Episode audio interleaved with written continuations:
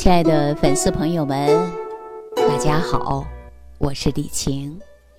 前几天呢，有一位粉丝朋友问我这样的话题啊，其实呢，很多人都问我，但是我今天呢，在这里给大家呢统一回复一下，说高血压患者到底能不能吃这个动物油？我们说动物油呢，比如说常见的猪油。牛油，啊，还有呢，鸡油等等，这个呢，很多人呐都担心，说这个血压高啊，这些油脂到底能不能吃？其实有不少高血压的朋友认为呀，这高血压都是吃肉吃的，吃鸡蛋吃的，所以呢，把肉啊、蛋呐、奶呀，通通都停掉了，改成什么了呢？改成吃素了，我告诉大家啊，不是吃素不好，你要是吃素，你也要做到营养均衡。但是很多人呢吃的不够均衡，所以我认为这一部分人呐吃的不够科学，所以很多患者呢开始吃素啊，没有什么感觉，哎，过了一段时间发现身体啊有很多不适应，比如说全身无力。容易生病，容易出现贫血，但是呢，大家细心的发现呐，就这样的吃，你的血压呢，并没有下降，所以呢，这个时候啊，就知道了，你完全吃素食，也不会让你的血压就降下来的，所以呢，就说明大家在饮食上啊，还没有做到合理的规划。那我们今天说一下蛋白质啊，蛋白质呢是维持人体健康非常重要的一个营养元素。如果一个人的蛋白质你摄取不足，那么就会造成呢免疫球蛋白减少，那淋巴细胞呢也会下降，对病毒抵抗力呢它就会减弱。如果说肌肉当中的蛋白质不足，也会造成肌肉无力。比如说，你看我们很多在运动健身的朋友们都知道，你要想让你的肌肉更结实、更发达，那是不是让你额外再补充蛋白质啊？可是我们现在很多人呢，就是这样，那么肌肉松弛，没有肌肉，摸上去都是虚虚飘飘的，这明显的呀。就是运动力量不够，蛋白质不足的表现。那蛋白质呢，还是我们脑细胞最重要的组成一部分。如果说长期蛋白质不足，就会出现精力不集中，比如说记忆下降、睡眠障碍、心理焦虑呀。那你看，蛋白要不要吃啊？当然是要吃的。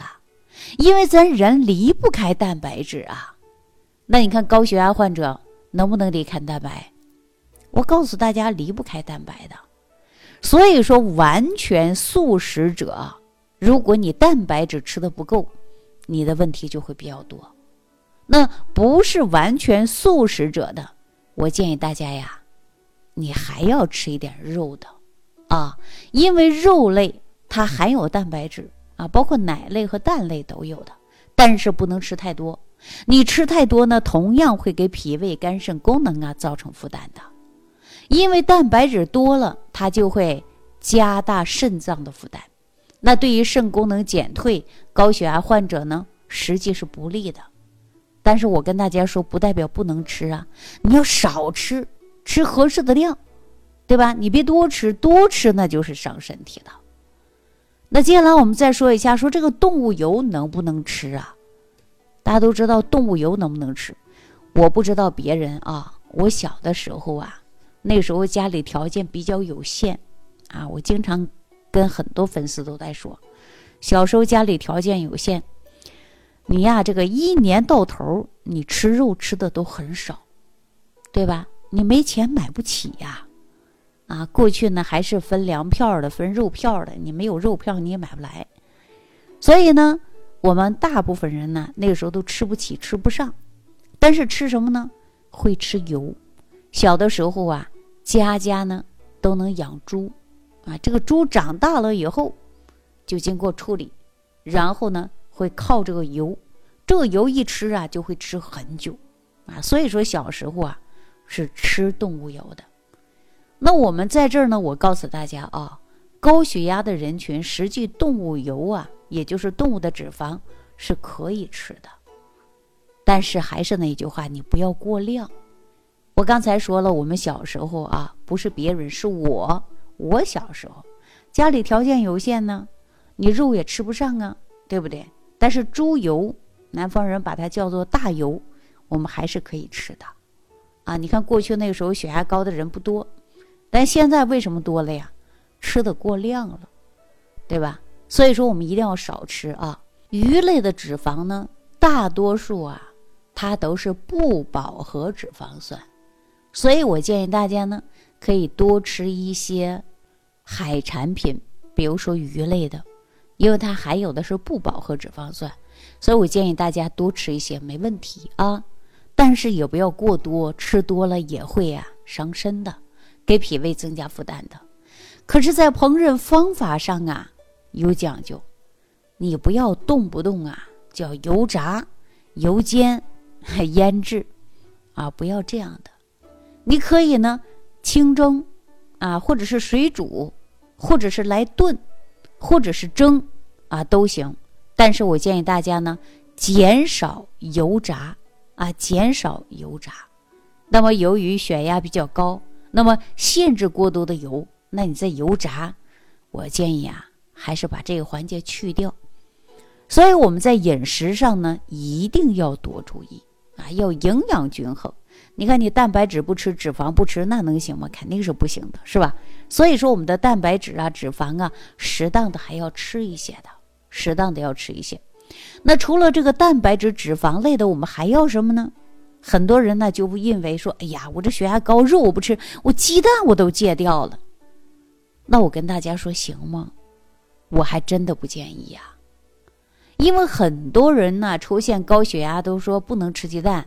啊，吃鸡蛋就吃青，不能吃黄，因为蛋黄当中还有胆固醇高，会升血压。其实我告诉大家，这个认识上啊，存在有一点误区。我们跟大家说啊，就是每天吃上一个鸡蛋，对吧？那么对我们的身体影响啊不会大，但是呢，还能够很好的补充我们这个蛋白质的。为什么这么说呢？我跟大家说啊，鸡蛋里当中含有卵磷脂，是高密度脂蛋白合成的最重要的材料。另外呢，血液当中的低密度脂蛋白就是胆固醇，不是吃进去的，有的时候呢，它是我们的肝脏合成的。如果你鸡蛋黄啊吃的多了，也就是外源性的胆固醇多了。就会抑制肝脏合成内源性的胆固醇。我跟大家说，你又不吃，它肝脏自然就合成，越合成越多。那你吃完以后呢，它就抑制它的合成，那么还能够给身体提供足够的养料，增加我们的代谢。所以胆固醇对人体来讲，我告诉大家其实很重要的。我记着有一位朋友跟我说过啊，然后呢，这个胆固醇的高啊，其实还避免很多疾病的出现的。但是我们不要过高啊，是不是啊？因为胆固醇呢，它是人体细胞组成的成分之一，但是呢，是肾上腺皮质激素和性激素的前体，还可以转换成维生素 D。那如果说你胆固醇过低，就会影响细胞膜的功能，导致出现骨质疏松，那么还会容易出现呢激素水平下降。所以我建议高血压人群呢，你这个鸡蛋黄啊，你不多吃，你一天吃一个鸡蛋，或者一周啊，不是七天吗？你最少吃个四个到五个鸡蛋都没问题啊。我建议大家吃个鸡蛋黄，也不是让你吃那么多，你不吃它也会自身合成，你吃以后呢减少合成，还能够给我们细胞所提供能量，让它正常代谢。所以大家在饮食上啊，不要吃错，也不要吃偏。当然，这一句话告诉大家，就是你别吃多，你少吃是没有任何问题的。那我们说大米白面它没有毒吧？你吃多还会让你胃胀不舒服呢。所以说，万事万物记住了要一个综合，合适为止，千万别吃多，吃多呀会有很大的影响的。大家记住这一点就行了。好，那对于高血压人群，说猪油能不能吃？动物的脂肪啊，包括这个鸡蛋呢，能不能吃？我告诉大家都可以吃，啊，这是我个人的观点。好，那今天呢就跟大家聊到这儿啊。如果说要想人体代谢更快，首先要提高肠道的菌群，肠道的菌群免疫力提高了，那么代谢快了，你身体会越来越好。关键在于代谢这儿。所以说呢，大家记好了啊，有问题呢一定要。通过合理的方式来调整，啊，不能够认死理儿，这个不吃那个不吃，那最终营养缺乏、代谢紊乱，问题会越来越多啊。那如何提高肠道的免疫力呢？我们说运动和饮食，再加上补充大量益生菌，益生菌的补充可以有助于我们肠道菌群的平衡。好，那今天呢跟大家聊到这儿，下期再见。感恩李老师的精彩讲解。如果想要联系李老师，您直接点击节目播放页下方标有“点击交流”字样的小黄条，就可以直接微信咨询您的问题。祝您健康，欢迎您继续收听。